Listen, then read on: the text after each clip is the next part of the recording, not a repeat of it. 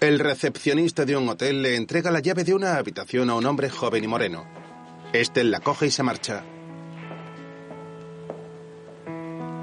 Carga con una maleta en la mano derecha y sube las escaleras del hall del hotel. En otro momento, un hombre recorta fotografías de una revista.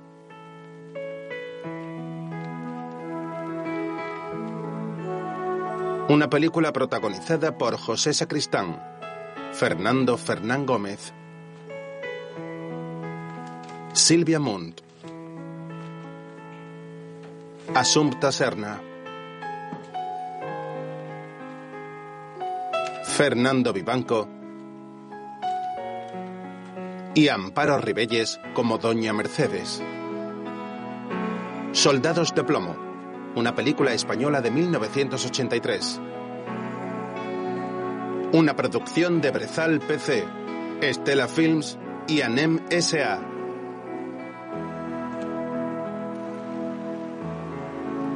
Un relato de Eduardo Mendoza.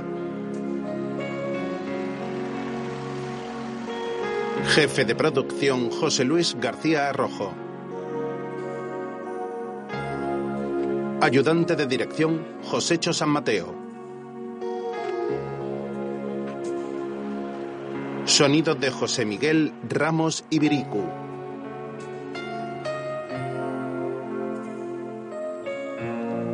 Productores asociados Alfonso Ronda, Francisco Julia y Antonio Resines. Montaje José Luis Matesanz. Música Josep Mas Kitflus. Director de fotografía Juan Antonio Ruiz Anchía. Productores José Luis Olaizola y Félix Tusell. Guión y dirección de José Sacristán. El hombre que recortaba revistas de unos 60 años está sentado ante una mesa en el salón de una casa. Una mujer avanza por el pasillo mientras él continúa cortando muy concentrado. La joven es una chica delgada y con el pelo moreno. Se acerca hasta el hombre seguida del caballero moreno del hotel. Papá, visita. Andrés Morán. El hombre se levanta del sillón y la joven se acerca al visitante.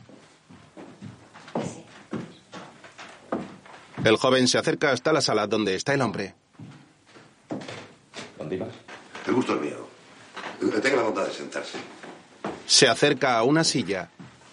No, no, no, no, en esta no. Está desencolada. Agarra otra y se rompe. He llamado mil veces al ebanista, pero ya sabe usted lo mal que cumple la gente, ¿verdad? Sí, sí. Eh, soy Andrés Morán. ¿Cómo dice? Que soy Andrés Morán. Sí, sí, claro, recibí su telegrama. Mire, aquí lo tengo.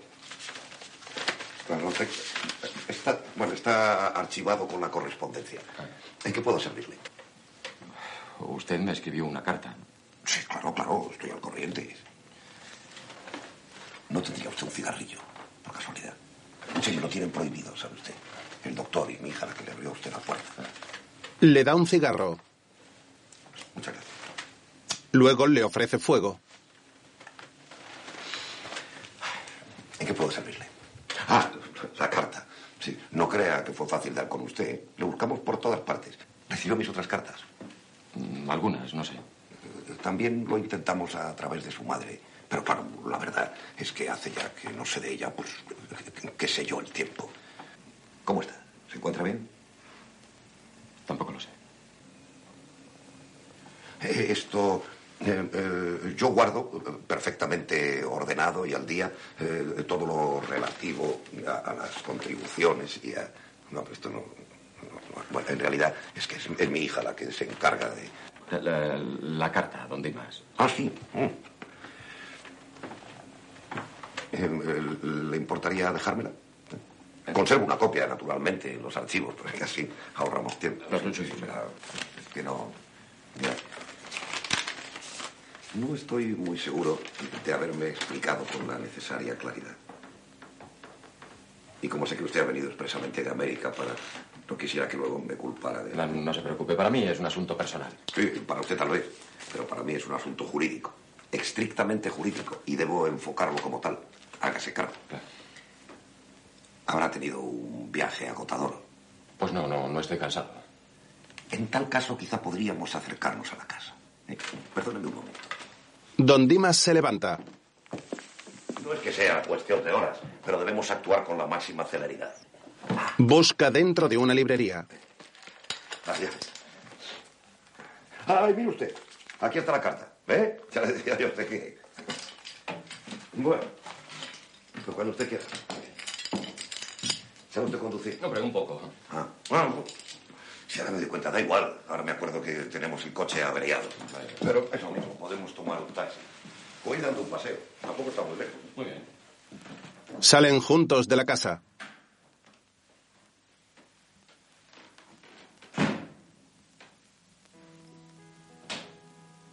La hija de Don Dimas sale de una habitación y entra sigilosa en el despacho de su padre.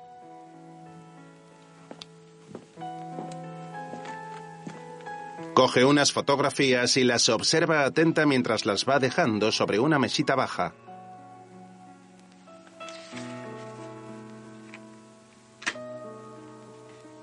En las imágenes se observa una casa de paredes blancas, varios pisos de altura y muchas ventanas. Luego, La casa en sí no tiene mucho valor, aparte del artístico, claro está. Pero mire, mire lo que hay alrededor. Solo les falta cargarse esta. Si no, el proyecto de ampliación se les va a hacer puñeta. Además, que es casi seguro que la declaren monumento nacional. O sea que hay que darse prisa en vender y derribarla antes de que sea demasiado tarde. De modo que... Son habas contadas, amigo mío. El solar es un chollo, pero la casa es un estorbo. Así que ya me entiende. Ya, ya le entiendo. Introduce una antigua llave de hierro en una gran cerradura y abre el portón de madera de entrada. A continuación, los dos entran en la vivienda. Han cortado la luz, el agua y el teléfono por falta de pago. No sabía si vendría usted y pensé que... Lo encontrará todo un poco abandonado. Y eso que de vez en cuando mi hija Blanquita y yo nos acercamos por aquí y limpiamos algo. Echamos fleet y polvo para los bichos. Andrés está sorprendido. Si usted quiere, mañana mismo llamo a una mujer de toda confianza. Es una lástima, pero los tiempos han cambiado. Además, a la gente joven no le gusta este tipo de viviendas. Las mujeres trabajan, ya sabe usted. Y las casas viejas no tienen el confort de los pisos modernos. Observan los techos con grietas. La verdad es que hoy, tal como están las cosas, haría falta una verdadera fortuna para mantener un caserón como este. Suben juntos la escalera. ¿Qué? ¿Se acuerda usted de cómo estaba todo esto? Un poco. Andrés avanza nostálgico. Su madre era una mujer muy hermosa y una gran artista. Frente a ellos hay un lienzo con una elegante mujer pintada en él. Luego continúan avanzando.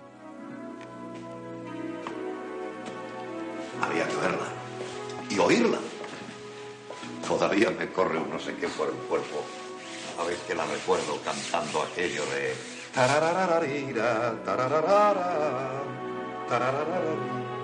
Andrés le mira serio. Oiga, don Dimas, Abre una ventana. la mujer de mi padre vive todavía. La, la legítima, la de verdad, doña Mercedes Pereda, ¿vive todavía? Sí, ¿Y su hijo? ¿Cómo se llamaba? Ramón, Ramón. Eso, Ramón. Qué jodido el Ramoncito. ¿Y qué es de él? ¿Ha, ha seguido la carrera de las armas como papá? No, no, no. Eh, su hermano, Eh, hermanastro, don Dimas, seamos precisos. bueno, pues eh, su hermanastro, don Ramón, se dedica a los negocios. Precisamente ¿Precisamente? él y doña Mercedes forman parte de la sociedad que, que quiere derribar la casa. Andrés frunce el ceño. Más tarde es de noche y desde el exterior de la casa se observan las ventanas cerradas. Dentro, el hombre moreno toca un viejo piano. Camina por la casa con una lámpara en la mano. Avanza por los pasillos con gesto extrañado y alumbrando con el candil.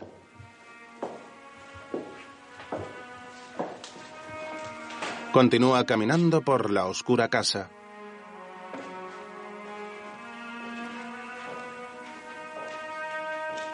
Lentamente entra en una habitación.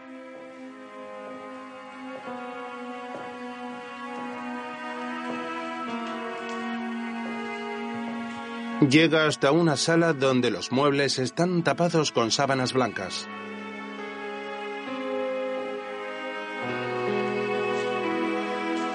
Se acerca, se para frente a ellos y los mira.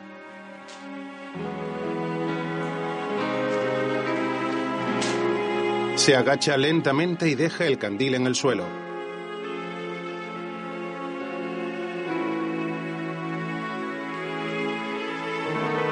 Retira una de las sábanas y descubre una antigua mecedora de madera oscura.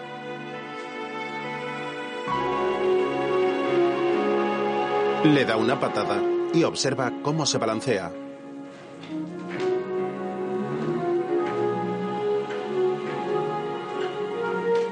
Camina hasta el resto de los muebles y quita otra de las telas blancas.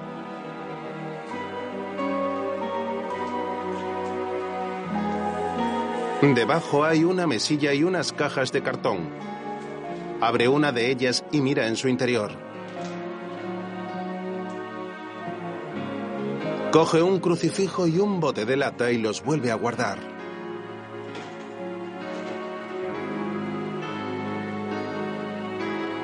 Retira la primera caja y se agacha hasta colocarse de cuclillas junto a la segunda.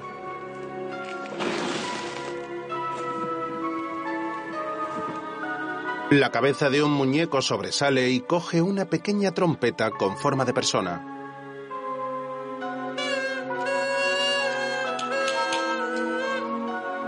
La mira con añoranza, la deja sobre el suelo y luego saca una bocina.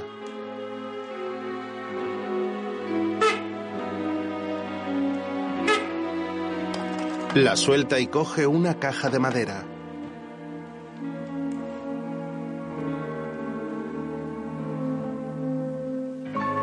Al abrirla, saca de su interior una revista con varias fotografías donde se lee rostros y estrellas de la pantalla. La observa atento y coge de la caja unas fotografías de su madre.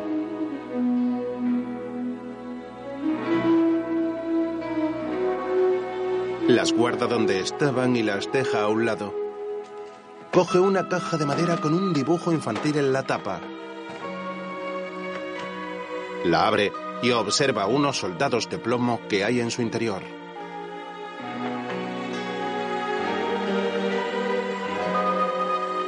Coge varios y los coloca sobre la palma de su mano derecha.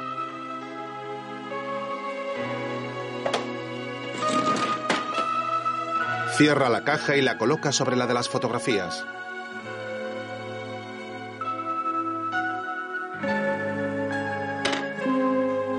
Deja cuidadosamente los soldados sobre la tapa con el dibujo infantil.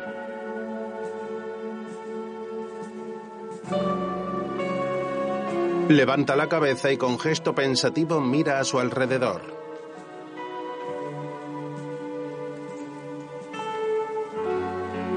Al día siguiente... ¿Y el testamento? No hay tal testamento. Solo el documento por el cual su padre le donaba la casa. No, no hizo testamento. Su padre nunca reconoció la paternidad. No, no, porque no pudo, ya lo sé. Pero estamos hablando de la ley, no de la vida. Muy bien, to- todo eso está muy bien, pero. Pero la casa es mía. ¿eh? Naturalmente. ¿Por qué cree que se ha removido Roma con Santiago para dar con usted? Está muy claro. Verá, seamos prácticos. A esos señores les interesa una solución rápida. Y a usted también. Y a mí, qué puñeta, porque vamos a negarlo. ¿A usted por qué? Hombre, sé de alguien que estaría dispuesto a reconocer mis esfuerzos por convencerle a usted de que se llevase a cabo el arreglo. No comprendo. Estarían dispuestos a llegar a cualquier tipo de arreglo. Estoy seguro. Hay muchos millones por medio. Más de los que vale la casa. El complejo entero. Se iría a hacer puñetas. A hacer puñetas, sí, señor. Pues. Pues verá, don Dimas, yo. Yo no es que desprecie el dinero, al contrario, no vendría que ni pintado, pero. Pero. ¿Qué quiere que le diga? Pues si no es mucho pedir, me gustaría que me dijese lo que está pensando. No lo sé. No lo sé exactamente. ¿En quedarse con la casa? ¿Está pensando en quedarse con la casa? Más tarde está tumbado sobre una cama y tiene en el pecho a un gato al cual está acariciando. Se levanta extrañado y camina inquieto hasta la habitación contigua.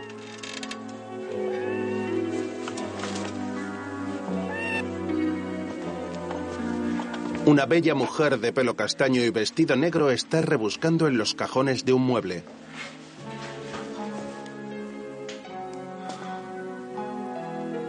El salón rifeño. Lo trajo un tío abuelo de mi padre. Era oficial de colonias.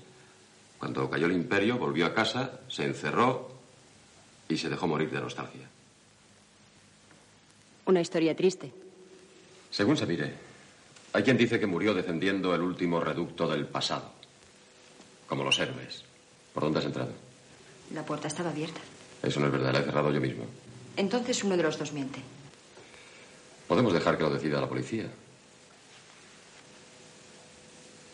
¿Me conoces? No. Pero sabes quién soy. ¿El último oficial de colonias? Creías que la casa estaba abandonada y has entrado a robar. Regístrame. Andrés se acerca a la mujer, la cual intenta escapar, y él la agarra fuertemente de un brazo. Entonces descubre una elegante pulsera. Oye, qué. qué barbaridad. No, no, no parece que estés en la miseria. ¿m? Se la quita y se aleja de ella. ¿Qué vas a hacer conmigo? Nada. Nada, puedes irte. Devuélveme la pulsera. Me la quedo en prenda. ¿De qué? No lo sé todavía, tengo que pensarlo. ¿Quién hablaba de robar? Ah, Ya te lo he dicho, puedes ir a la policía. La mujer coge su abrigo, se para frente a Andrés y le mira fijamente. A continuación se marcha de la habitación. El hombre mira la pulsera pensativo y sale de la sala caminando decidido.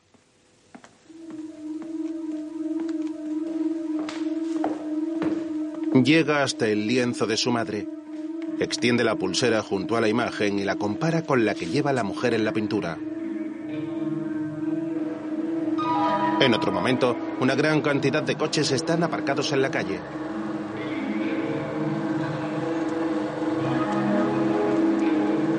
Andrés llega caminando con gafas de sol y un abrigo de color negro.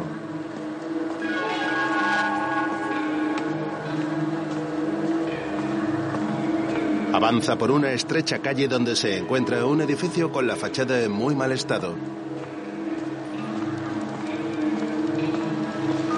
La calle está completamente vacía. Andrés camina con las manos en los bolsillos. Luego un coche le corta el paso y un hombre con bigote se le acerca por detrás. Se alarma mientras un hombre moreno se acerca a él. Andrés Morán, ¿Cómo dice? que si es usted Andrés Morán. Pues depende. ¿Depende de qué? Depende de usted, fundamentalmente. Primero me dice quién es usted y luego yo le digo si soy o no soy Andrés Morán. No ponga las cosas difíciles, haga el favor. ¿Quiere acompañarnos? Yo, yo les acompañaré encantado, de verdad, pero es que no soy Andrés Morán, soy su primo. Sea razonable y no le pasará nada. Está bien, está bien, está bien. Me han convencido. Vamos. Le agarran, le dirigen al vehículo y le introducen en el asiento de atrás. Se quita las gafas y mira al hombre moreno con nerviosismo. Más tarde, cruzan una puerta negra de hierro y avanzan por un camino flanqueado por un muro de piedra. Llegan hasta una elegante casa de gran tamaño y aparcan en la entrada.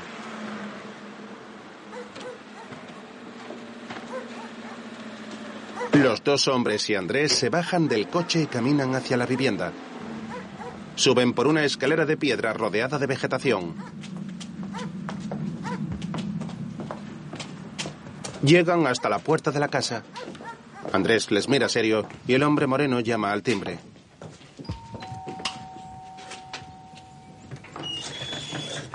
Puede pasar.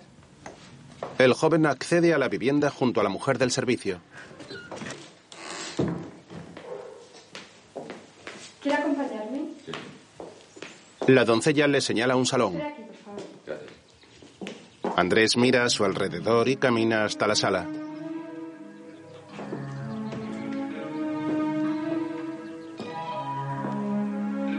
La elegante estancia está decorada con muebles de época y las paredes son de color claro.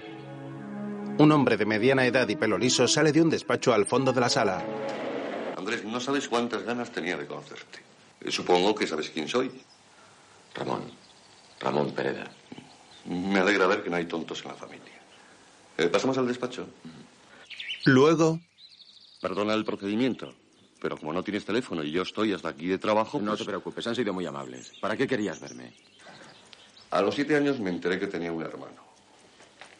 Tardé mucho en comprender por qué no vivíamos juntos como, como las demás familias. Y me contaban que mi padre estaba de viaje. Y entonces yo decidí que mi padre era explorador en África y que se ganaba la vida cazando leones. Así que imagínate qué decepción cuando me enteré que vivía ahí mismo, ¿no? A diez minutos de casa. ¿Y nunca vino a verte? Muy poco, muy poco. Hasta los siete años se puede decir que apenas le vi la cara. Un día vine del colegio y me lo encontré en el comedor. Mi madre estaba muy seria y me dijo, "Eh, Ramón, dile hola a este señor que es tu padre. Yo supe qué cara poner y, y lo único que se me ocurrió fue preguntarle si había cazado muchos leones. Debió de pensar que era idiota. ¿no? ¿Fumas? No, no, gracias. Prefiero de los míos. Ramón coge el teléfono. ¿Sí? Ah, hola Pepe, ¿qué tal? Sí, sí, hace un momento. No, no, todavía no. ¿Dónde? ¿Ese ya está seguro? Estamos en contacto. Adiós. Oye, perdona, ¿eh? ¿Qué te decía? Me, me estabas contando tu infancia. Joder, de verdad, soy un coñazo. Oye, tenemos que hablar mucho tú y yo, ¿eh? De verdad, de verdad, Andrés, que me alegra que nos hayamos encontrado por fin, ¿no? Después de tanto tiempo. Hablemos de la casa, ¿no te parece? ¿O no es por eso por lo que me has invitado a venir? En la casa. Sí, bueno, yo sé que ayer uno de nuestros abogados habló con el tuyo. Y bueno, don Dimas no es una lumbrera, ¿no? Reconócelo. No, por ahora se defiende. Por ahora. Pero ¿por qué no quieres vender, Andrés? Mira, la casa podría volver a ser nuestra, no sé si lo sabes. Pero esto traería complicaciones. Bueno, saldría a relucir toda la historia y para mamá sería muy doloroso. Además, yo no quiero recurrir a métodos desagradables. Y te aseguro que puedo hacerlo. Bueno, y, y por mi parte, pues, pues no puedo ni, quiero olvidar que eres mi hermano y estoy seguro que este asunto lo, lo podemos arreglar entre nosotros. Eh, ¿Quieres más whisky? Que no se diga. Con un chorrito de agua, si no es mucho pedir. Oye, he oído decir que vives en América. Sí, así es, sí. ¿Y a qué te dedicas? Eh, soy profesor de literatura española. Ya. ¿Y eso está bien pagado? No. Andrés observa al jardinero por la ventana. Es absurdo andar con rodeos. Estoy dispuesto a hacerte una buena oferta. 25 millones. Bueno, está mal, ¿no? Pero dime la verdad, ¿cuánto te ofrecen por el terreno? Hombre, pues no esperarás que te cuente lo que pienso. Ay, perdona. No sabía que tenías visita. No, no, no, pasa, pasa, Elena, es de confianza. Mira, es Andrés, te he hablado de él. Elena es mi mujer. Eh, podéis daros un beso, ¿no? Porque al fin y al cabo sois casi cuñados. Encantado. La mujer de la pulsera entra. Ramón me ha hablado tanto de ti que me moría de ganas de conocerte. ¿Te quedas a cenar? Eh, No, no, lo siento, no, no puedo. Bueno, pues con vuestro permiso voy a darme un baño. He estado toda la tarde de compras y ¿Ah, sí? hecha un asco. ¿Qué has comprado? Nada. Uy, eso debe ser cansadísimo, ¿no? ¿Te vas a quedar a cenar? De verdad, no puedo. ¿De verdad? ¿Otra vez será? Elena se marcha y Ramón cierra la puerta del despacho bajo la mirada de Andrés. 50. ¿Qué dices? Quiero 50 millones por la casa. Estás loco. 50 millones y me voy esta misma noche. Me voy y no me vuelves a ver en tu vida. Es una oferta razonable. Es una idea disparatada. La casa no vale ni... Ya, ya lo sé, ya lo sé, pero es mía y puedo pedir por ella lo que me dé la gana. ¿O no? ¿O no es mía? Era de mi padre, mi padre me la dio. No digas tonterías. Tu padre ni siquiera te reconoció. Andrés, yo te comprendo, pero, pero, pero no llevemos las cosas al terreno sentimental. ¿Quieres una revancha? De acuerdo, de acuerdo, te comprendo. Pero ¿por qué contra nosotros? ¿Por, por qué? ¿Qué, ¿Qué pasa? ¿He dicho algo gracioso o qué? No, no, lo siento, perdona, no. No, estaba pensando en nuestro padre. Me la imaginaba en África con su rifle y su Sarakov, persiguiendo leones como un loco, ¿no? Qué, qué, qué sencillo hubiese sido todo. Porque no hubiese conocido a mi madre, no os hubiese abandonado a vosotros y yo ahora no estaría aquí incordiando. Mm, Es una lástima que a papá no le gustaran los safaris. O que no le gustara más su mujer. Bueno, dile a tu abogado que hable con Don Dimas mañana por la mañana. Yo habré hablado con él. De acuerdo. ¿Te acompaño a la No, no me pierdo, no te Pues preocupes. vente un día a cenar, ¿eh? ¿Qué miras? Pues que este despacho, fíjate, habría quedado cojonudo con unas cuantas cabezas de leones disecadas, quiero decir, ya me entiendes, ¿no? Permíteme. Sí, no te preocupes. Oye, perdona, no te había preguntado. ¿Tu madre cómo está? Andrés le mira serio. Lo siento, chico, no sabía. No tiene importancia. ¿Sí? Sí, soy yo. Andrés va a salir cuando aparece Elena en Albornoz. ¿Me vas a devolver la pulsera o la has empeñado ya? ¿Qué diría tu marido si supiera que la has perdido? No la he perdido. Sé dónde está y sé que la recuperaré, más tarde o más temprano. Hasta pronto, entonces. ¿Quién sabe? El hombre abre la puerta y se marcha de la casa. Luego, 25 millones. Es muchísimo dinero. Claro que el terreno vale una fortuna. Pero nunca pensé que estuvieran dispuestos a aflojar tanto. Hablo ya con doña Mercedes. No, con Ramón. Ocúpese de formalizarlo todo. Cóbrese lo que le corresponda y el resto lo guarda. Mañana mismo salgo para Madrid y en un par de días me vuelvo a Nueva York. Ya le escribiré diciendo lo que hay que hacer con el dinero. ¿Qué opina usted? ¿Le parece bien? Me parece una actitud muy razonable. Andrés mira extrañado al abogado. ¿Algún problema? No, al contrario. Un asunto sencillo y muy sustancioso. Ojalá me lloviera un así todos los meses. Ha sido un placer conocerle, don Dimas. Y a su hija también. De haber tenido más tiempo, lo hubiese invitado a salir y quién sabe, hasta hubiese intentado seducirla otra vez, será. no hay prisa. Eh, mañana le entregaré un paquete. Contiene un objeto de valor. Me gustaría que se lo hiciese llegar a la mujer de Ramón Pereda, pero sin que él se entere. Puedo confiar en usted, ¿verdad? No, estoy a su entera disposición. Gracias. Sabe, el otro día, eh, cuando habló usted de quedarse en la casa, me dio la impresión de que pensaba... No, no, yo no, no pensaba nada, don Dimas. Era solo es una, una impresión. Y a, a propósito de la casa, si hay algo que les pueda servir, pasen a recogerlo cuando quieran, antes de que vengan los cuervos. Esto sí se lo lleven. Muchas gracias, pero aquí ya lo ve, no hay sitio para nada. Sí. ¿Usted no quiere llevarse nada? Yo podría enviárselo. ¿Llevarme el qué? Yo qué sé, cosas, recuerdos. El recuerdo. ¿Le parece poco recuerdo 25 millones? Claro, claro. Bueno, pues por los 25 millones. Y por la última noche que pasa usted en este pueblo. No, eh, don Dimas, eh, la última, la última, eh, digamos, la penúltima, ¿no? Por la penúltima, nunca se sabe. Eso, nunca se sabe. Los dos hombres brindan con un chupito de licor y se lo beben. El invitado mira serio a don Dimas. Más tarde, en la casa de Andrés, se observa luz desde la calle a través de una ventana.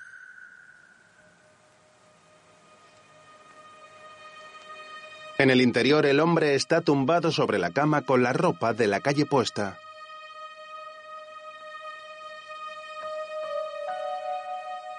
El pasillo está oscuro y se vislumbra algo de luz con la puerta del dormitorio entreabierta.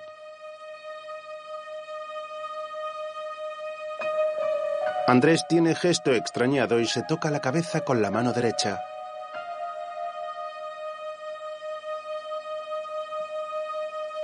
En su imaginación, un niño de unos 11 años duerme tranquilo en su cama.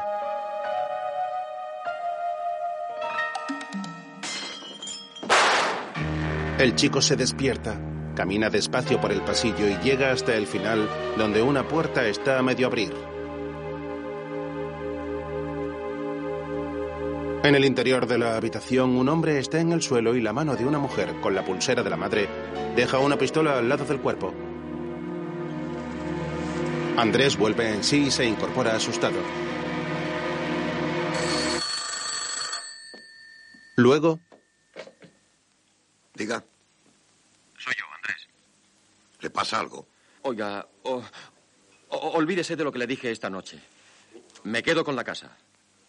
¿Me ha oído usted? Perfectamente. Tendrá usted que preparar, pues, qué sé yo, documentos, papeles. Ya lo estaba haciendo. Por eso me pilla en el despacho. Les vamos a dar jarabe de palo, Andrés. Jarabe de palo. Bueno, está. Está el problema de sus honorarios. Ya hablaremos de eso en otro momento, Andrés. Ahora váyase a dormir y déjeme trabajar en paz, que tengo que buscar jurisprudencia. Oi- Oiga. Oiga, dígame. ¿Por qué hace usted todo esto? ¿A usted qué coño le importa? Buenas noches, don Dimas. Buenas noches, Andrés. Que descanse. Andrés, que llama desde un bar, cuelga el teléfono. El camarero le acerca un plato de boquerones en vinagre. ¿Le gustan? Recién desollados por estas manos. Ayer mismo estaban dando saltos por el Caribe. Eh, En el Caribe hay boquerones. Hombre, el Caribe creo que tiene que haber de todo, digo yo. No, si usted lo dice. Ah. ¿Qué? ¿Burdeos? ¿Oporto? ¿Borgoña? ¿O Colmenar? El que le pille más a mano. El camarero saca una botella de licor. Me llamo Hortensio. Y también me acuesto tarde. Al día siguiente, la luz del sol entra por una ventana en la buhardilla de la casa.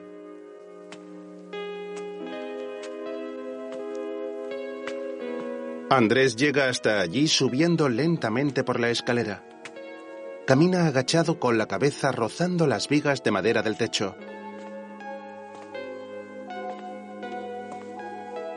Observa la estancia, la cual está llena de trastos y con muchas telarañas.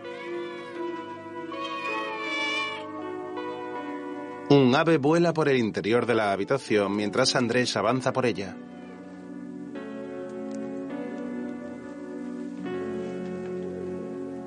El hombre camina por la buhardilla mirando a todas partes.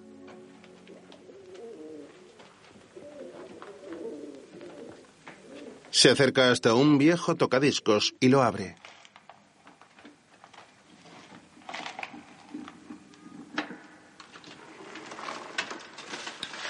Sopla con fuerza para limpiarlo del polvo.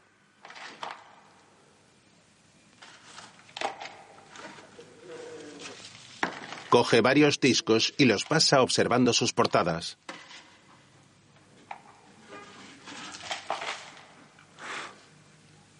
Saca uno de su funda y lo coloca sobre el tocadiscos.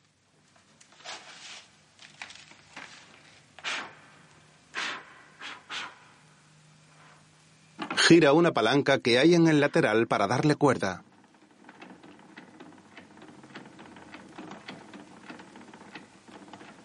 Coloca con cuidado el brazo del aparato sobre el disco.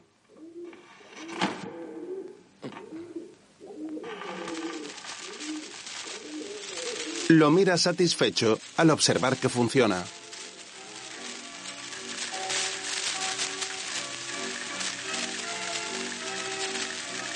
Mira a su alrededor y se acerca hasta un mueble tapado por una sábana.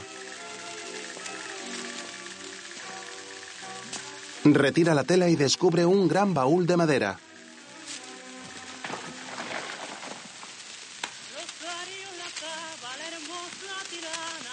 Abre la tapa despacio y saca una manta de su interior.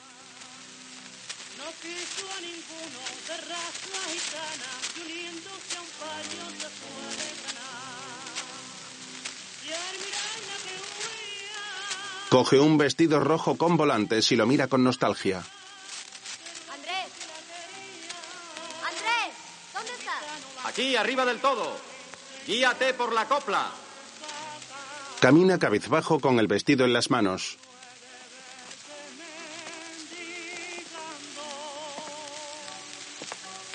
Elena llega a la buhardilla con el pelo suelto y un vestido de rayas.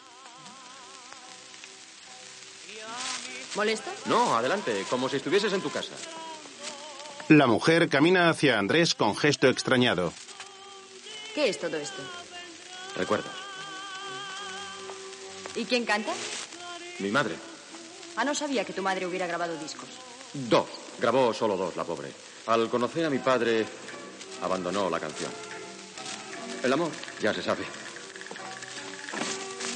Sí. Ya se sabe. Antes que nada, tengo que decirte una cosa. ¿Tú dirás? Pues que si has venido a por la pulsera, lo siento, pero por ahora voy a quedarme con ella. ¿Por qué? No te lo puedo decir, es un secreto. ¿Tiene algo que ver conmigo? Algo. Pues me encanta. Me encantan los secretos. Hace tiempo que no me pasa nada divertido. Me lo imagino. Y a propósito, ¿sabe tu marido que estás aquí? No, he salido de compras. Mm, ¿Cómo te lo pasas, eh? Pues mira, si te gusta, te lo vendo. Bueno, tendría que probármelo, ¿no? Faltaría más, estás en tu perfecto derecho. Elena se quita el vestido dejando al aire sus pechos. ¿Tú crees que me vendrá bien? Es posible. Cuidado con las colillas. Vamos a ver. La mujer se prueba el traje de volantes bajo la mirada sorprendida de Andrés. ¿Me ayudas? Sí, mujer. Ahora mismo. Te tira un poco de la sisa. ¡Eh! Pero bueno. Corretean persiguiéndose y ella le lanza un paraguas. No te muevas. No te... Joder, qué paraguazo. No, no me tires la pluma, el, som- hombre, el sombrero. Elena coge cosas del baúl. Ahora verás. Saca una pistola y le apunta. Andrés está petrificado y la observa serio. ¿Pero qué te pasa? ¿Qué ocurre? Nada. No, no es nada. No, no es nada, de verdad. Eh, vamos, toma. Hazme caso, no. No te lo compres, que te sienta fatal. Eh, ¿Te invito a algo fresco? Andrés guarda la pistola en el baúl y se marchan. Luego están sentados y el hombre enfría una botella en un orinal con hielos. Anda que... Si alguien le hubiese dicho a mi abuelo que su orinal iba a acabar sirviendo para esto... No me digas que me quieres hablar del orinal de tu abuelo.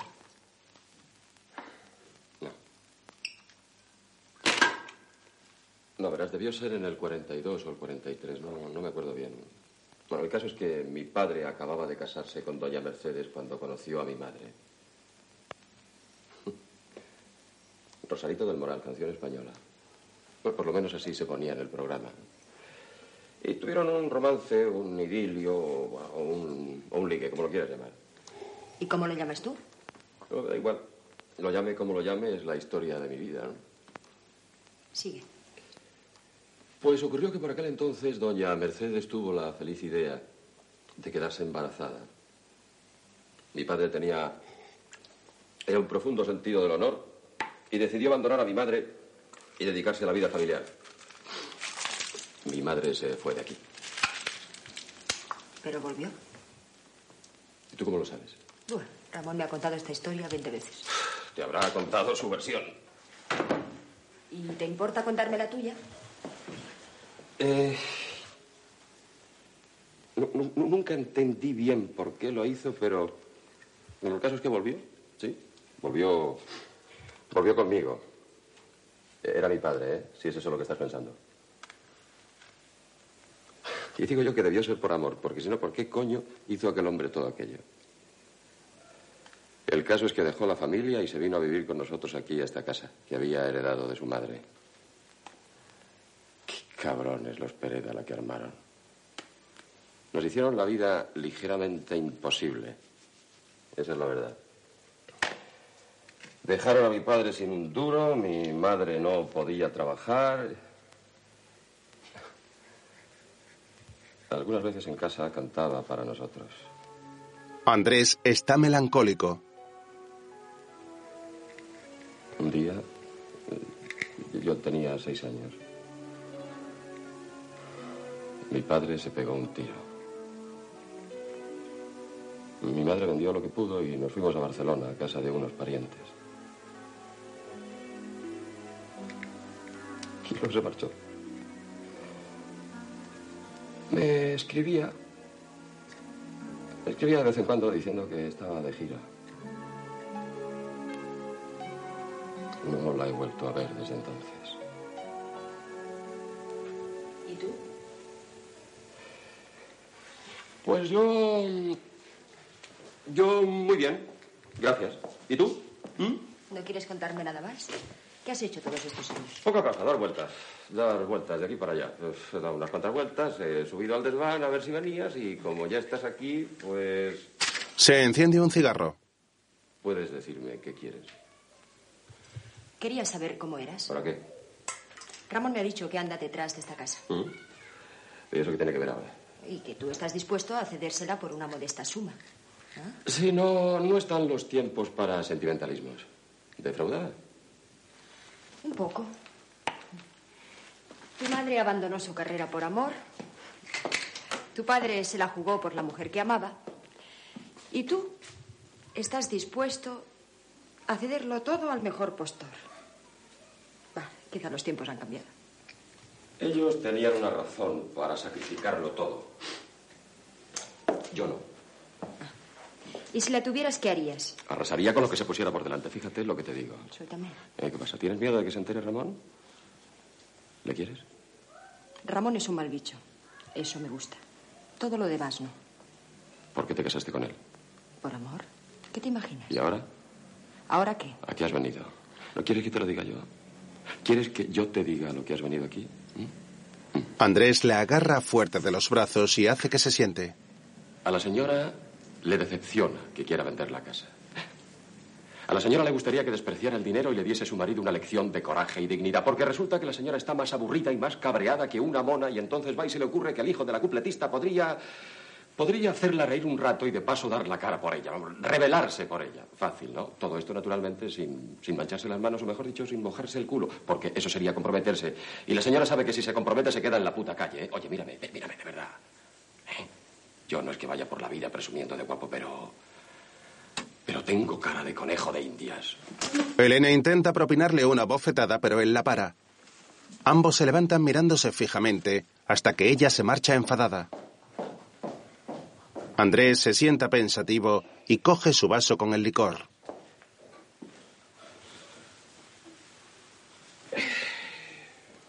Brinda con el orinal. Vamos de culo. Abuelo. Otro día, un hombre espera de pie junto a un coche blanco. En un edificio en obras está Andrés apoyado en una columna y su hermanastro se acerca caminando. No habíamos quedado en eso. Yo no te dije que aceptaba el trato. No dijiste que no y eso significa que sí. ¿Para quién? ¿Para ti? Para un caballero. Yo no soy un caballero. Por Dios, ¿qué diría el pobre papá si te oyera? Oye, dejemos a papá al margen de este asunto, ¿no te parece? Está bien, ¿qué pretendes? Pues sinceramente no lo sé. No disimules, estás intentando ganar tiempo porque sabes que juega a tu favor. Estoy dispuesto a llegar a los 28 millones. ¿Qué dices? Mm, déjamelo pensar. Me tomas por tonto y haces mal. Ni soy tonto ni te tengo mala fe. Al contrario, me gustaría que fuéramos amigos. Yo creo en los vínculos de la sangre. Creo que funciona. Tu puesto está aquí entre los tuyos. El príncipe y el bastardo, ¿no es eso? Para vivir en América tienes unas ideas muy románticas. El romanticismo es el refugio de los pobres. Puede ser. Yo nunca he sido pobre ni tengo la menor intención de serlo. Me gusta el dinero y el poder. No soy hipócrita. El país se ha llenado de hipócritas, pero yo no juego a eso. 28 millones es mi última palabra. Mi abogado hablará con el tuyo esta tarde. ¿Qué piensas hacer? Pues eso. Pensarlo. Ramón le mira serio y se marcha mientras Andrés le observa pensativo.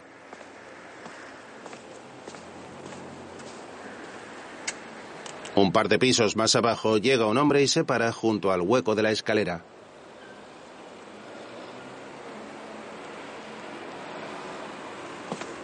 El hermanastro se marcha bajando los pisos a toda prisa. Uno de sus hombres observa a Andrés fijamente. Una barra de hierro cae justo delante de él mientras el otro guardaespaldas sonríe. Luego, la hija de Don Dimas le está curando. Yo tengo la culpa. Debí advertirle con qué clase de gente se iba usted a tropezar. Ya puede dar gracias de que la cosa no haya pasado de esto. cuidado, cuidado. Comprenderá que en un caso como el que nos ocupa, todo saldría a pedir de boca si usted sufriera un accidente. Dimas, ¿usted cree que llegarían tan lejos? No, yo no creo ni dejo de creer. Solo le prevengo. Oye, hijo, puedo hablarte de tú, ¿verdad? No, no te importa. A ver, faltaría más. Bueno, bueno. Pues lo que yo digo es que no, no quiero que creas que soy un viejo estúpido que tan pronto dice una cosa como otra.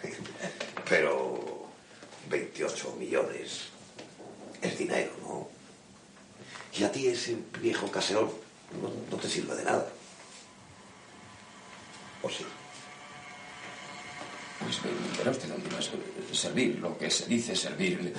mm, No sé, es que de pronto hay cosas que no sé si me explico. Una vez leí en un libro que un hombre murió el mismo día que el roble más viejo de sus colinas natales fue derribado por un temporal. ¿Es algo de eso?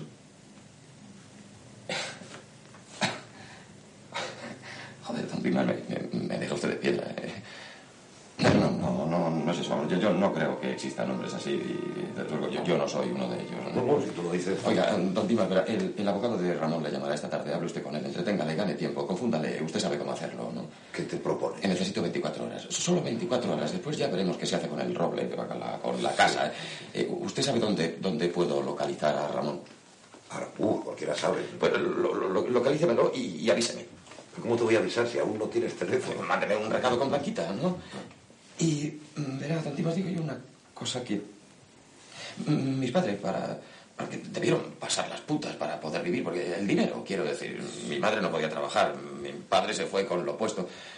¿Usted sabe si tuvieron que vender algo, que como muebles, eh, alguna joya? Sí, en, algunas ocasiones sí, sí, sí.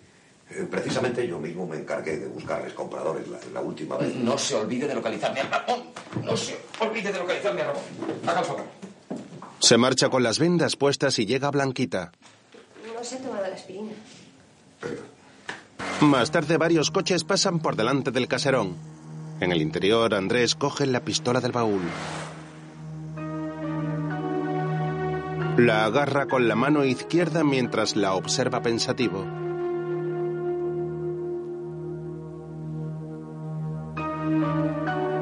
Delante de él está el busto de un maniquí y le apunta. Luego Blanquita está sentada en una de las estancias del caserón. Aquí están, los auténticos boquerones en vinagre de hortensio. Dice que los boquerones son del Caribe y el vinagre se sabe, pero están buenísimos. Duro con ellos. Mi padre ha hablado esta tarde con los abogados de don Ramón. Ah, muy bien. Les ha prometido que mañana estará todo arreglado sin falta. Parece que se lo han creído. Pero yo no sé. A mí no me gusta nada este asunto. ¿De qué tienes miedo? Si las cosas se ponen mal, tú puedes irte. Mi padre no. No tiene dónde. Él no parece asustado. Mm, El pobre. ¿Qué es lo que iba a asustarle a? Hizo la guerra y la perdió. Y luego estuvo varios años en la cárcel. Tan ricos, ¿eh? Al salir ya no pudo levantar cabeza. Siempre jugó la carta que no debía. Ahora está viejo y sueña con la revancha. Además, te ha cogido cariño. Supongo que le recuerdas al joven idealista que un día fue. Yo no soy ningún idealista, Blanquita. No sé, yo no entiendo de eso. Yo solo quiero que a mi padre no le pase nada. No te preocupes, no le... El vino se me va a olvidar. Perdona, perdona. A todo esto, eh, ¿habéis eh, averiguado cómo puedo localizar a Ramón? Mañana habrá una fiesta en la finca de los Pereda. Habrá mucha gente. Eso está bien. Andrés sirve vino. ¿Qué piensas hacer? Hacerle una visita. ¿Cómo, ¿Cómo se llega a la finca? Es complicado. ¿Tienes coche? No, pero... Pero la tienes tú, ¿no? Tenemos una cafetera. ¿Puedes pasar a recogerme mañana a primera hora? Yo no puedo dejar desatenido el despacho. Tanto trabajo ahí. La joven está cabizbaja y niega. Blanquita, perdóname, pero es que... Es que te necesito. De verdad. Él le toca el hombro. Andrés, por favor. Oh, perdona. Blanquita tira de él y le besa apasionadamente. Al día siguiente, un coche blanco avanza por una carretera rodeada de campo y árboles.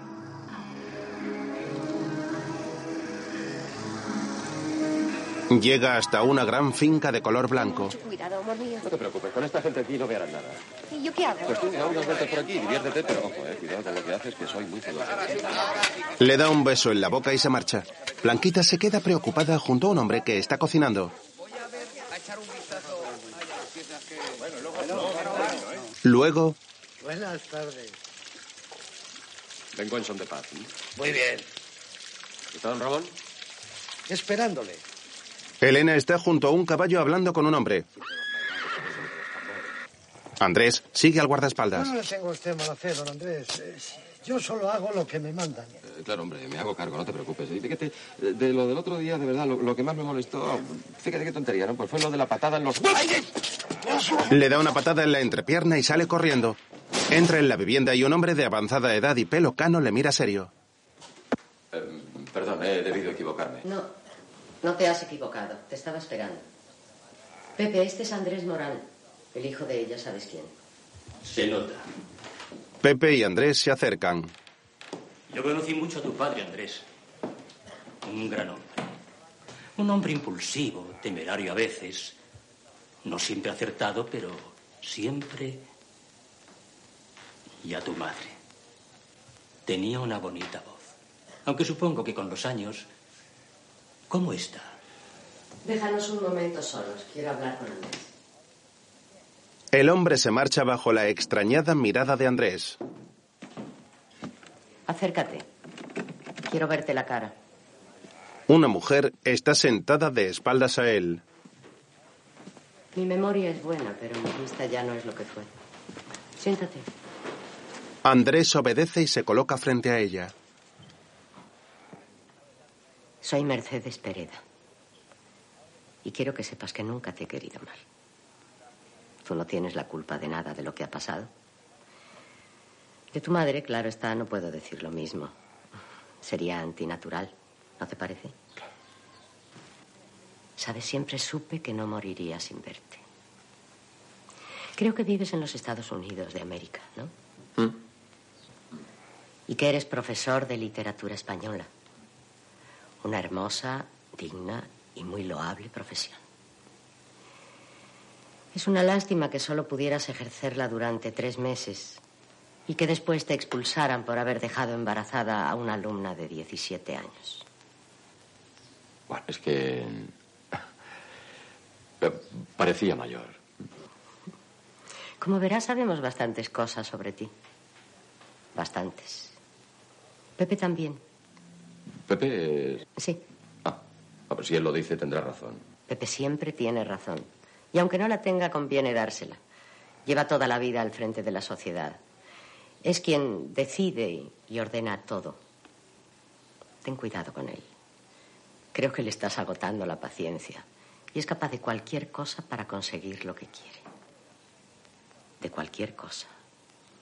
De lo que menos puedas imaginarte. Eh, sé que tendría que ofrecerte algo de beber. Es lo habitual. Gracias, puedo sola. Mercedes se Pero la levanta. verdad es que solo tengo a mano limonada fresca. Repruebo el consumo de bebidas alcohólicas. No me gustan las personas que pierden el control. La mujer se toma una pastilla y le da un trago a la limonada. ¿Tú bebes, Andrés? A veces. Mi hijo bebe. Y mi nuera también. ¿Has conocido a mi nuera? Mm, Una mujer muy atractiva. Sí, eso dicen. ¿Qué te has hecho en la cara? Eh, Me, me di un golpe contra una puerta. Parece que cada día hay más puertas en esta ciudad. Eres como tu padre. Me hubiera gustado que Ramón se pareciera un poco más a su padre, pero... En fin, sé que te ha hecho una buena proposición y que la ha rechazado. ¿Por qué? No nos pusimos de acuerdo en el precio. A mí no tienes por qué engañarme. ¿Qué buscas aquí?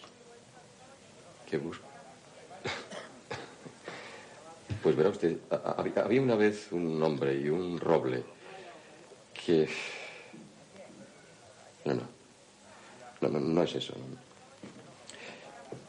¿Cómo murió mi padre, por ejemplo? Doña Mercedes mira seria a Andrés. Un desgraciado accidente, lo sabe todo el mundo. Aunque a veces pienso que fue un castigo del cielo por lo que me hizo. Ya, ya sé que no es una idea muy cristiana, pero espero que Dios sepa perdonarme la falta de caridad. Ay, cierra eso, por favor, me molesta el ruido. Andrés cierra la ventana que hay frente a él. A continuación, saca la pulsera que le quitó a Elena. ¿Ha visto usted antes esta laja, doña Mercedes? ¿Cómo te has hecho con ella? No ha contestado usted a mi pregunta. Está bien, ¿qué quieres saber? ¿Esta pulsera es suya? Sí, ¿Desde cuándo? Desde siempre. Pertenece a la familia. Pero mi padre se la regaló a mi madre. Tu padre hizo muchas cosas que no debía. Desde luego. ¿A quién se le ocurre regalar esmeraldas con la mala suerte que traen? Porque las esmeraldas traen mala suerte. ¿Usted no, no lo sabía? ¿A dónde quieres ir a parar? Cuando murió mi padre se le practicó la autopsia. Creo que no, no sé. Ay, hace ya tanto tiempo. Si no se le hizo la autopsia, ¿cómo se sabe que se suicidó? ¿Qué insinúas? No, no insinúo. Pregunto, ¿quién decidió que fue un suicidio? ¿Es el juez de instrucción? ¿Con qué pruebas? ¿Cómo con qué pruebas? Tenía un balazo en la cabeza. Bueno, ¿y qué? Pudo no haber sido él o pudo ser que ya estuviese muerto cuando... Además le- estaba el testimonio. ¿Es que no te acuerdas? ¿El testimonio? ¿Qué testimonio? Pues el tuyo, hijo. ¿Lo habías olvidado? ¿Tu propio testimonio? Andrés está confundido. Y ahora, si no te importa, devuélveme la pulsera. Se la devolveré en su momento, no se preocupe. Sabes que podría hacerte detener por ladrón, ¿verdad? Estaría usted en su perfecto derecho. ¿Qué prefiere, llamar a la policía, ponerse a dar voces o... o decírselo a Pepe? Buenas tardes, doña Mercedes. La mujer se queda sentada sujetando su bastón mientras Andrés se aleja con la pulsera en la mano. Doña Mercedes se queda pensativa mirando al frente. En el exterior, Blanquita está junto a una fuente con un plato de comida en las manos. ¿Cuánto tiempo has tardado? No hagas preguntas y vamos al coche. Tengo que hablar con tu padre. Hay cantidad de cosas que le quiero preguntar. Es muy importante. Con este plato, mujer. Suelta el plato. Suelta el plato. Vamos. Se marchan veloces mientras Pepe les observa serio. Más tarde, Andrés y Don Dimas caminan por la calle. Sabe muchas más cosas que no me quiere contar. ¿Por qué? Yo no sé nada más de lo que te he dicho. ¿Se, se instruyó sumario? Sí, me imagino que sí. Pero no se practicó la autopsia. No, no, no, creo que no. Es lo que manda la ley en estos casos, ¿no? Tú sabes cómo son las cosas. Eh, tu padre, a pesar de todo, pertenecía a una de las mejores familias. La idea de que lo abrieran y le sacaran las tripas les pareció impensable. Debieron de manejar influencias. Además, no había ningún motivo para suponer que la muerte no hubiera sido eh, como fue. ¿Por qué no? Mi, mi padre tenía enemigos. La, la familia de su mujer, por ejemplo. Oh, de aquello habían pasado ya muchos años. De haber habido venganza, habría sido inmediatamente. Además, estaba tu testimonio. Joder, con el testimonio. No, no es posible que lo haya olvidado. Muy niño. ¿Hay, hay, hay alguna forma de recuperar el sumario? Cualquiera sabe por dónde anda. Bueno, habrá una copia en los archivos de la audiencia, digo yo. Sí, sí, sí, me imagino sí. Don Dimas, eh, consígueme usted una copia. Pero tú sabes lo que estás pidiendo. Usted tiene amigos, conoce a todo el mundo, lo puede conseguir. Haga lo que sea, pero consígame esa copia. Bueno, está bien, está bien. Mañana iré por la audiencia y veré lo que se puede hacer. Ma- mañana no, ahora mismo. Tú estás loco, ¿no? A esta hora la audiencia está cerrada. Bueno, habrá un juzgado de guardia y alguien tendrá las llaves, que se las den. ¿no? Está bien. Te conseguiré ese sumario. Es un disparate, pero te lo conseguiré. Muchas gracias, don Dimas, muchas gracias. ¿Vamos? Espera, espera, Andrés. O- otra cosa. No creas que no me he dado cuenta del interés que mi hija siente por ti. Verás, cuando murió mi esposa Blanquita era muy pequeña. Quise ser un buen padre, pero he sido un puñetero fracaso. No he sabido darle eh, confianza ni fe en sí misma. Hace años te habría dicho que la dejaras en paz. Ahora solo te pido que no la hagas sufrir sin necesidad. Para ti esto es solo una pequeña mentira. Para ella es lo único que ha habido. Y posiblemente que habrá. Andrés le mira entristecido. Espera en tu casa. Y cuando tenga los papeles haré que Blanquita te los lleve. Gracias. Se alejan caminando juntos. Don Dimas va fumando un cigarro.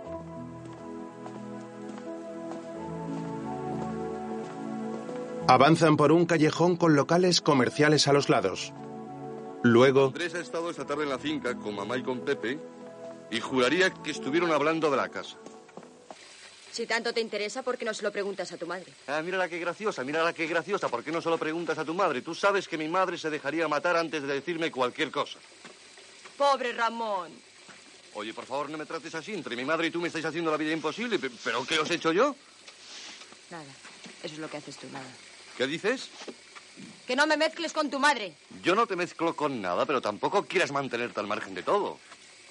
Entre mi madre y yo hay una guerra abierta y en las guerras no se puede ser neutral, ya sabes. O estás conmigo o estás contra mí, como dijo el tenor. No, no, no, no te rías. Tengo que resolver el maldito asunto de la casa.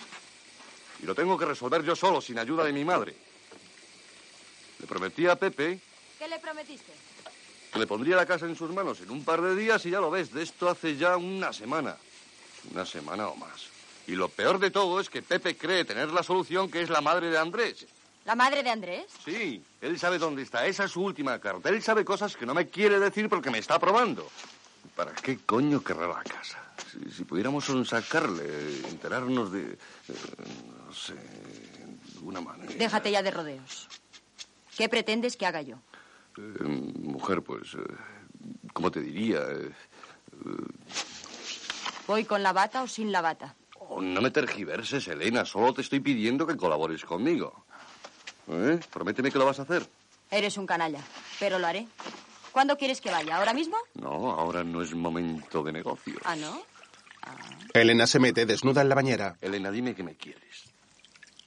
¿Cómo voy a querer a un hombre que mezcla el evangelio con el tenorio? Vamos a ver. Ramón la besa y cae al agua con ella. Otro día, Blanquita está estirando la colcha de una cama. La joven se alarma al oír un ruido. ¿Andrés? Coge una mopa, sale de la habitación asustada y se encuentra con Elena. No, no te asustes. Tengo llave. ¿No está Andrés? Se ha ido. ¿Qué desea? Oye, ¿tú no eres la ayudante de don Dimas? Sí. Elena señala una mesa que hay junto a ella. ¿Y esto? Unos documentos jurídicos. Son documentos confidenciales.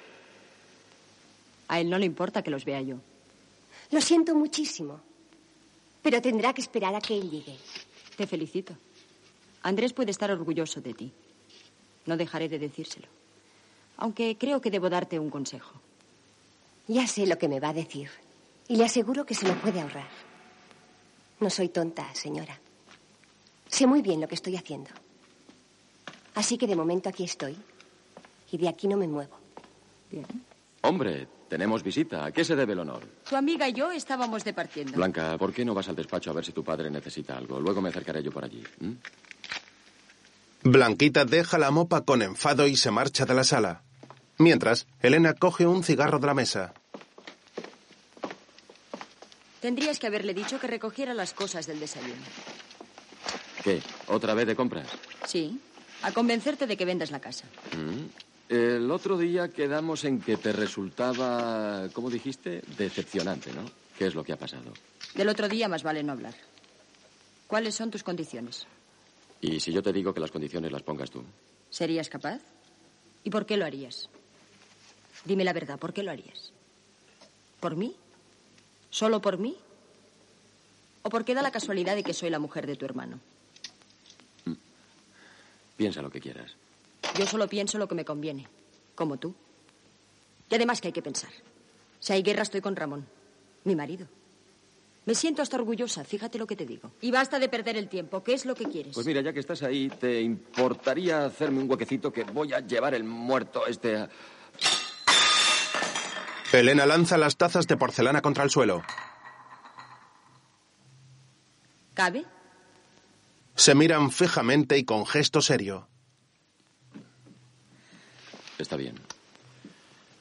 Está bien, tú ganas. Oye una cosa. Andrés se acerca. La noche en que murió mi padre, yo no podía dormir. Oí un disparo, salí al pasillo y vi algo que por miedo no pude o, o no quise declarar. ¿De qué tenías miedo? Eh, supongo que de lo que todo. De la verdad. La verdad os hará libres, como dice el tenorio. Eh, ¿qué, qué chorrada es esa? Un chiste privado, sigue. ¿De dónde sacaste la pulsera que yo te quité? La encontré un día entre las joyas de mi suegra. Como es una vieja vara, pensé que si se la pedía no me la iba a dar. No sé, me gustó y la cogí. ¿Por qué? Por nada. Oh, Por nada, gracias. No insisto más. No tengo por qué. No es asunto mío, ¿verdad? Que tenga suerte. Se detiene en la puerta. ¿Me permites una última pregunta? Sí, adelante. Cuando averigües lo que tienes que averiguar, en caso de que lo consigas, ¿qué vas a hacer? ¿Qué voy a hacer de qué? Sí, la casa. ¿Vas a quedarte a vivir aquí, en tu casa? Ah, pues no sé. No lo sé. Tal vez sí, tal vez no. ¿Quién sabe? Que te vaya bien. Y la pulsera por mí te la puedes quedar. Tengo entendido que era de tu madre. Andrés la observa atento y ella se gira para mirarle. A propósito de tu madre. Perdona, pero quisiera decirte algo. No lo sé con seguridad, pero... ¡Andrés! ¡Andrés! ¿Qué pasa? Alguien ha entrado en el despacho. Han revuelto los papeles. Papá ha desaparecido. Temo que le haya pasado algo. ¿Has llamado a la policía? No. He venido aquí directamente. Estaba muy asustada. Espera un momento. Espera un momento y no te preocupes. Enseguida daremos con él. No le habrá pasado nada. Tú tranquila. Tranquila. Blanquita espera nerviosa en la escalera. Venga, vámonos. Ah, ¿Qué, qué es lo que ibas a decirme antes de no sé qué? No, no era nada. ¿Nada? Está bien, vámonos. La pareja se marcha apresurada y Elena les observa desde la escalera. A continuación, se fija en el retrato de la madre de Andrés que lleva la pulsera de esmeraldas. Más tarde llegan a casa del abogado. ¿Se puede saber qué coño? Papá. Ah, Andrés, pasa, pasa. Estos señores eh, son de la policía. Don Andrés Morán, un cliente y amigo de la familia. Mi hija Blanquita. Mi hija, como pueden ver, es muy impresionable. Me toma por un carcamal. Eh, Ya saben ustedes cómo son los jóvenes de hoy. eh, Punk y todo eso. ¿Pero qué es lo que ha pasado? Nada, nada. Salí a dar mi paseo de todos los días y me vino un desvanecimiento. Eh, Por suerte, la patrulla pasó por allí y me trajeron a casa. Le estoy muy agradecido, inspector. Y, y ahora, eh, perdónenme, pero tengo que resolver un asunto urgente. La maquita, acompaña a estos señores. Adiós. Buenas tardes. Adiós. Buenas tardes. Bueno, ¿qué es lo que ha pasado? Perdóname, perdóname, pero me estoy meando. Buenas tardes. Don Dimas se marcha caminando por el pasillo hasta el otro extremo de la casa. Andrés está extrañado y entra en el despacho, el cual está lleno de papeles por el suelo. Ayúdame a recoger esto. La pareja se agacha por los documentos. Al mismo tiempo, el abogado se lava la cara en el baño. Se enjuaga la boca escupiendo el agua teñida de sangre y se miran los dientes en el espejo. Tiene gesto de dolor mientras pasa la mano por su dentadura. Después están en el salón. ¿A usted qué le han hecho? Me ataron a una silla, y luego me hicieron entrar en el coche y me abandonaron en un descampado. Pues Solo pretendían asustarme. Y la verdad es que lo han conseguido. Ay, blanquita mujer, deja ya de llorar, no soy ningún chiquillo. Tenías que haberme visto durante la guerra, cuando tuve el honor de pelear a las órdenes del campesino. ¿No te he contado alguna vez cómo defendimos Badajoz de las hordas fascistas? Me lo has contado mil veces, papá. La guerra se terminó hace muchos años. Al menos para ti. Nosotros somos gente de paz, Andrés. Vete. Vete y déjanos tranquilos. Mira, hemos hecho por ti todo lo que debíamos, ¿no? Anda, sigue tu camino y que Dios te bendiga. Eh, Déjala, no es nada. Eh, Se le pasará. Estas cosas son así, no se pueden evitar. Te lo dije. Pero no te preocupes, tú no tienes la culpa. Yo lo, lo- lo siento. Lo siento, sé que no tengo derecho a, a mezclarles en mis asuntos, a complicarles la vida. Yo... ¿Tú qué? Somos amigos, ¿no? Es más, me da la impresión de que yo soy de los pocos que te quedan a ti. Y tú a mí. Para algo tienen que servir los amigos, ¿no? ¿Eh? ¿O no? Pues anda, dame un pitillo. Andrés se acerca. Y si, y si vuelve blanquita... Pues me lo pasa usted. Verá, don Dimas, la verdad es que... La, la verdad es que por primera vez en muchos años, bueno, a lo mejor por primera vez en mi vida, voy a hacer algo que, que, que me hace sentirme bien. No sé, algo... Algo que sé que tengo que hacer. Que... Andrés saca la pulsera.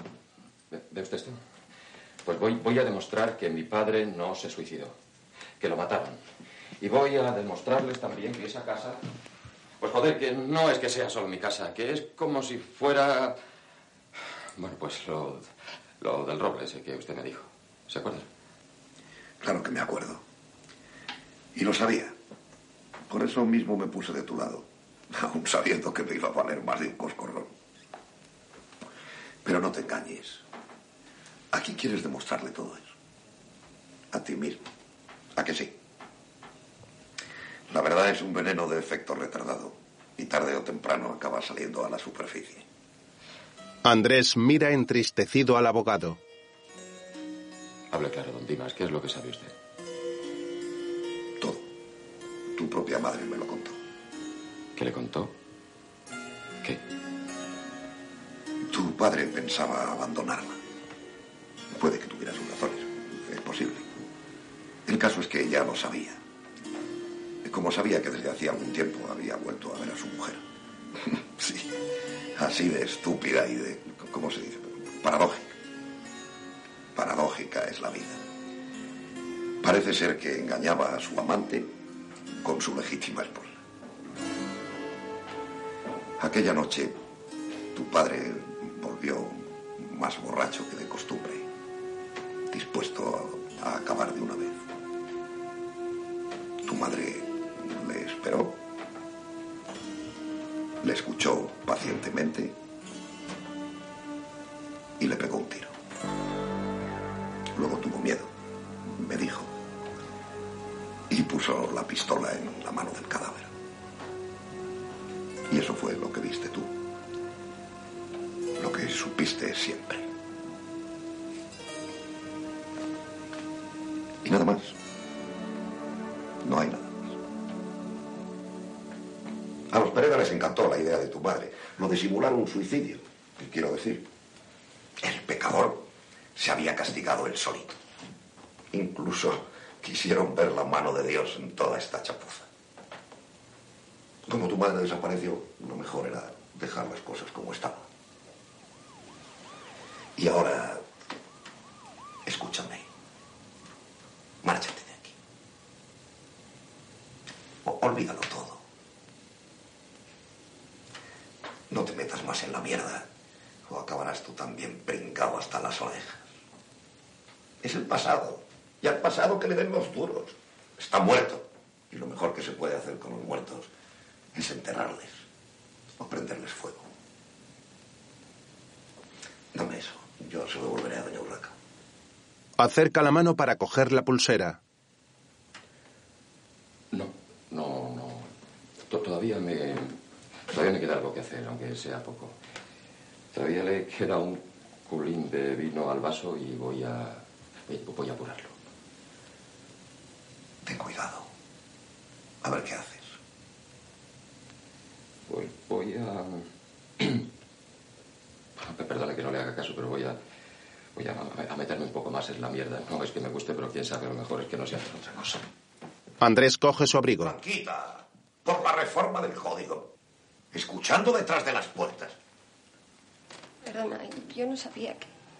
La hija entra en el salón con lágrimas en los ojos. El joven les observa y se dirige hacia la puerta.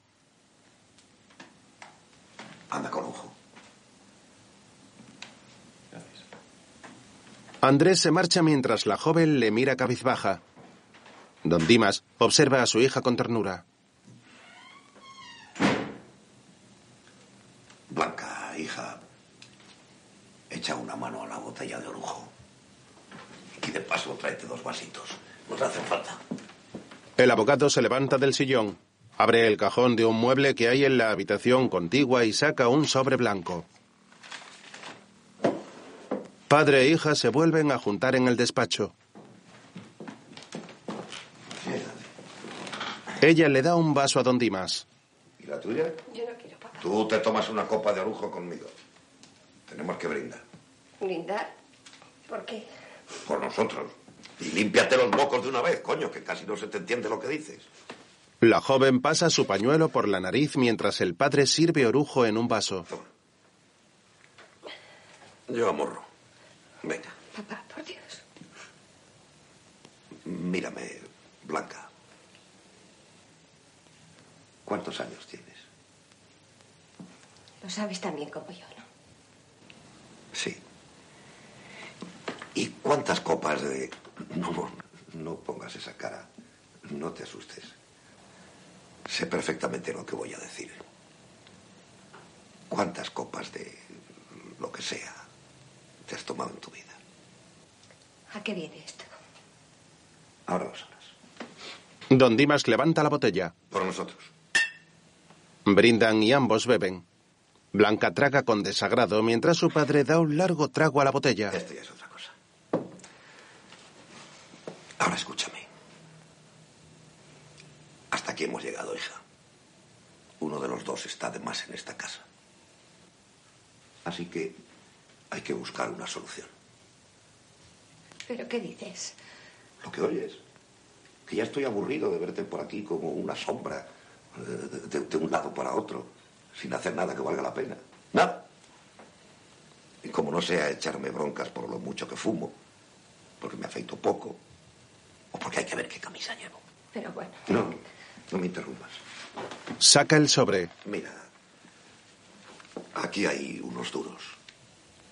No demasiados, pero lo suficiente para comprarse un billete de tren y no morirse de hambre durante algún tiempo. te has vuelto loco. No, no, no, al contrario. Estoy empezando a ser medianamente sensato. Y espero que no sea demasiado tarde. Toma. Son mis sisas. Entre los sablazos, las chapuzas y el tiempo que llevo fumando de gorra. La joven coge el sobre y mira a su padre con una tímida sonrisa. Don Dimas la observa con ternura. Márchate tú también. Sin él, detrás de él, como te dé la gana. Pero márchate. ¿Y tú? ¿Qué vas a hacer tú? ¿Y qué voy a hacer yo? Sin ti, ¿quieres decir? Pero leche, con lo que he hecho siempre. Vivir. No soy tan viejo ni tan inútil, ¿sabes? Bueno, vamos. Estoy haciendo la maleta. Don Dimas coge la botella y vuelve a beber a morro. La maleta. La joven rompe a reír y su padre la mira con sorpresa.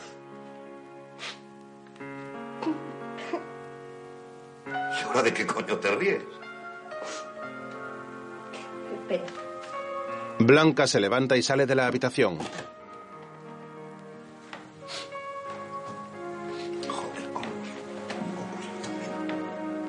El hombre se suena la nariz y mira atento hacia la puerta de la sala. Blanca llega con una gran maleta sin estrenar, la cual todavía está envuelta. Mira. ¿Te gusta? El padre la mira serio desde su sillón. Me la había comprado hace... qué sé yo, el tiempo. Más tarde Andrés se bebe un chupito de licor en el bar y el camarero le mira desesperado. Hortensio. El joven hace un gesto para que le sirva otro y Hortensio se acerca. ¿Va todo bien? Cojonudamente. Si usted lo dice. Le sirve más licor y ambos se miran.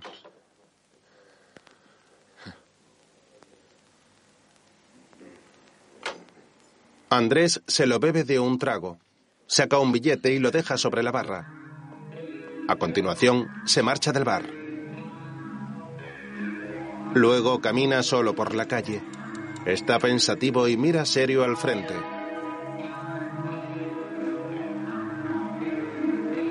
Avanza entre la gente con paso firme.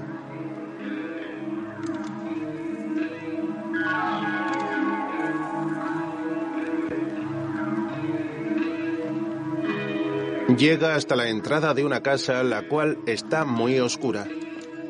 Abre una puerta de hierro y accede al jardín.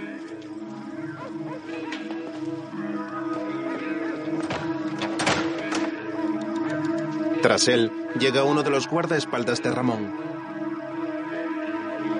Andrés se alerta y sube corriendo las escaleras de la vivienda. Tranquilo, tranquilo. No corra usted, si no tenemos ninguna prisa. Otra vez volvemos a encontrarnos. Sí, el mundo es un pañuelo. ¿Qué le trae por aquí? Quiero ver a mi hermano. ¿Su hermano para qué? Eso es asunto mío. ¿Ah, sí? Pues da la casualidad de que sus asuntos son también los nuestros. Venga, vamos. ¿A dónde? Al monte, por bellotas. ¡Vamos! Ramón abre la puerta. Le hemos pillado a Romano. ¿Es cierto eso? ¿Podemos hablar a solas tú y yo? Sí. Eh, vamos al despacho. Bueno, está bien, muchachos. Yo me hago cargo de él, ¿vale? Lo siento, pero nos lo tenemos que llevar. ¿Cómo que os lo tenéis que llevar? ¿Nos ha dicho que yo me hago cargo de él? Que no puede ser, no insista. Pero aquí, ¿quién da las órdenes? Pepe. ¿Quién va a ser? Aquí las órdenes las da Pepe, no te habías enterado. Joder, no gana uno para sorpresas. ¿Y qué vais a hacer con él? No se lo podemos decir, disculpe. Vaya, vaya. ¿Cómo están los tiempos, no, Federico? Perdone, señor. Quítale la escopeta. Y tú, quieto, quieto ahí, quieto ahí, yo te dejo tieso. Esa pistola no está cargada, gilipollas. Estése quieto. No haga usted tontería. Ese trasto es una pieza de museo. Haz la prueba. Andrés intenta disparar, pero la pistola no funciona. Los dos matones le miran sonrientes. Lo siento. Lo siento, chico, creí que funcionaba. Toma, te la regalo. Al fin y al cabo era de papá. ¿Y ahora qué? Ahora se vienen los dos con nosotros. ¿Que yo me voy con vosotros? ¿Pero, pero qué os habéis creído? Andandito y sin rechistar. Pero bueno, es que no se puede descansar en paz en esta casa. Ramón, ¿qué es todo este jaleo? ¿A qué están jugando? Doña Mercedes les habla desde la planta de arriba. ¿Y esas armas? ¿Pero es que se han vuelto locos todos? Andrés, ¿qué estás haciendo por aquí a estas horas? Y ustedes, hagan el favor de guardar ahora mismo esos cacharros. ¿No han oído que las armas las carga el diablo? Vamos, ¿a qué esperan? ¿No me han oído? A guardar esos trastos ahora mismo si no quieren que les dé un bastonazo. Vergüenza debería daros a vuestra edad. Vale, váyanse a dar un paseo, que bastante guerra han dado ya. Ya hablaré mañana con Pepe, ya. La que les espera. Vamos, ¿no me han oído? Los matones se marchan. Ay, señor. Tan mayores y tan irresponsables. Suerte que todavía no me había acostado, que si no... Luego están en el salón. Aún no me has dicho qué andas haciendo en esta casa a una hora tan intempestiva. He venido a averiguar cómo murió mi padre. ¿Tu padre? ¡Qué barbaridad! Pues no hace años de eso ni nada. ¿Fue usted quien lo mató, eh, doña Mercedes? ¿A que sí? ¿Matarlo yo? ¿Pero qué ideas se te ocurren? ¿Cómo iba yo a matarlo si era mi marido? Por celos. Por celos, sencillamente. Mi padre no se suicidó. No, ni siquiera tenía una bala en la cabeza. Le, destrozaron el chaleco por la parte esta de aquí con un cacharro como ese, precisamente. Fue usted quien lo hizo, ¿eh, doña Mercedes? Diga la verdad. Andrés, desde el momento que te vi supe que me caerías bien, pero no acertaba a comprender por qué. Ahora ya lo sé. Eres tan romántico y tan tonto como tu pobre padre. Si quieres una copa, puedes servírtela. Aunque me da la impresión de que no es la primera que te tomas esta noche. ¿Quiere hacerme perder el control o son simples remordimientos? No cambie sus costumbres por tan poca cosa. A estas alturas no merece la pena. No digas tonterías. Era un cumplido. Yo no cambio mis costumbres por nada ni por nadie. Ramón observa serio a su madre y a Andrés, el cual se levanta con gesto enfadado. Haces tú muy bien. Y además tiene razón, no digo más que tonterías. Usted no... Usted no mató a mi padre, yo lo sé. Fue una pena que mi madre le ganase por la mano. Total, por... Ahora que de- de- debió usted hacerlo, ¿eh, doña Mercedes? Debió usted hacerlo porque no se puede ni imaginar el favor que me hubiese hecho. ¿A qué has venido entonces? A cobrar. He venido a cobrar y a despedirme. De mi hermano, de mi cuñada y de usted. Al fin y al cabo somos como una familia. Una familia de hijos de puta, pero Bueno, una una cosa. familia... ¿Qué es lo que pretendes? ¿Provocar? ¿Escandalizar? ¿A quién? ¿A mí? Siempre supe que un día u otro aparecerías por aquí, ya te lo dije. Pero me pillas un poco vieja. Y cansada. Muy cansada. No puedo permitirme el lujo de perder mi tiempo ni siquiera contigo. Por eso voy a decirte una cosa.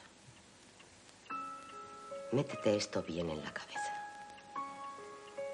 Tu padre fue mi marido. Yo le quise siempre. Y él a mí. Encontró una mala mujer, como tantos otros. Pero en el fondo me quiso a mí y solo a mí. Un día, arrepentido de sus pecados, se quitó la vida. Eso es todo lo que ha pasado. ¿Cuánto le ha costado convencerse de lo que me acaba de decir? Mercedes mira sonriente a su bastón. Eso solo este y yo lo sabemos. Y ahora, con vuestro permiso, me retiro a descansar. Elena, hija, ¿quieres acompañarme? La mujer se para frente a Andrés y le ofrece la mano. El hombre saca la pulsera y se la entrega.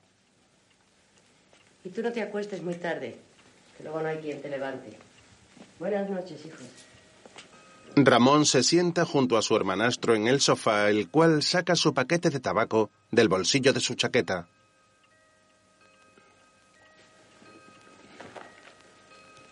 ¿Fumas? No, no, no, gracias. Mm, Prefiero de los míos. Oye, habíamos quedado... Habíamos quedado en 50 millones. Pero tú eres un poquito duro de oído, ¿no? Yo dije 28. 40. 35. 37, 500. 36 y te das con un canto en los dientes. Trato hecho. Se dan un apretón de manos. 36 millones. Ramón entra en su despacho.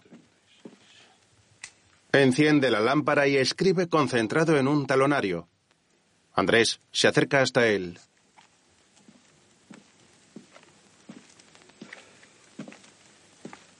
¿Cuándo te vas? Mañana, lo primero que salga. Ya. ¿Y a dónde vas? Pues primero a Madrid y cuando se me acabe lo que me vas a dar, pues ya veré. Oye, mira, firmas esto. Aquí y todas las hojas. Ah, Pues siento de veras que te vayas, ¿sí? porque estoy seguro que podríamos hacer cosas juntos tú y yo. Sí, ya lo creo. Sa- Safari, por ejemplo, ¿no? ¿Mm? ¿Eh? Bueno, pues creo que eso es todo. Ahí lo tienes. Muchas gracias. Andrés, ¿cómo era? Ramón señala un retrato que hay en la pared. Sí, pero con bigote y en colores. Pero era cariñoso, severo, jugaba contigo, te enseñaba juegos, ¿cómo era? Yo qué sé, no me acuerdo. ¿Y nunca dudó que fuera su hijo? Oye, Ramón, no insistas, de verdad. ¿Ya qué más te da? Escucha, yo soy un tipo como tú, ni mejor ni peor. Bueno, si me apuras, quizá un poco peor. Y nuestro padre ni eso. ¿Mm? Adiós. Camina hacia la puerta. Oye, que te dejas esto. Ramón coge la pistola. Quédatela, puedes quedártela. Hazte cuenta que es, es un regalo de papá. Gracias. ¿Sabes lo que voy a hacer? La voy a arreglar. Voy a mandar a que la arreglen por si algún día nos vamos de safaris y pim, pim. Bueno, Ramón, si no me dejas eso, podías haber apuntado. Perdóname. ¿Qué pasa? ¿Qué ha sido eso? Nada, que se ha disparado la anda, guarda la espada en su vaina, Simón Pedro. Coño, ¿a ti también te gusta el tenorio? Andrés mira a Elena, la cual está sonriente en la parte superior de la escalera.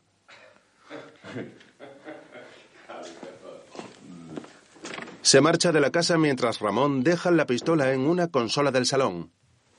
Tras eso, coge el teléfono y marca.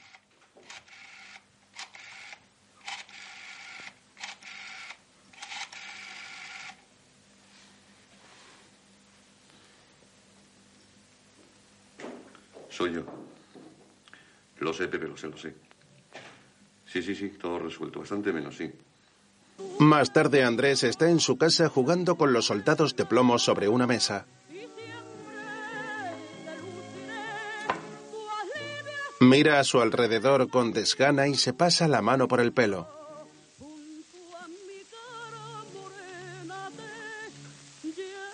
Coge una bola de papel que hay junto a los muñecos.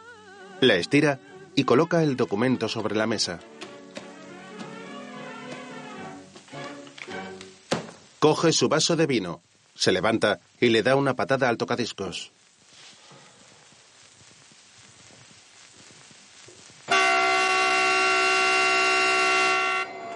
Al día siguiente sube las escaleras de la estación de tren hasta el andén con una maleta en la mano.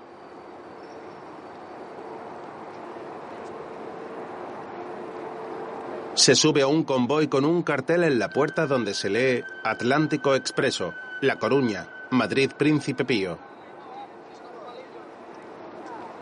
Se apoya en la ventana de uno de los vagones. El tren está abarrotado y se observa a gran cantidad de viajeros en los diferentes coches. Más atrás, Blanca está en el tren y observa el exterior con una sonrisa. Don Dimas está en el andén y observa orgulloso a su hija. La joven se despide con la mano. El tren se pone en marcha y los viajeros se despiden desde los vagones. Andrés va fumando y se aleja de la ventana mientras el convoy sale de la estación.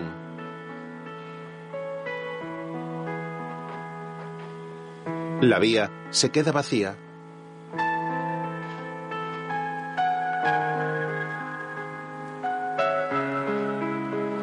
Algunas personas caminan de un lado a otro por el andén.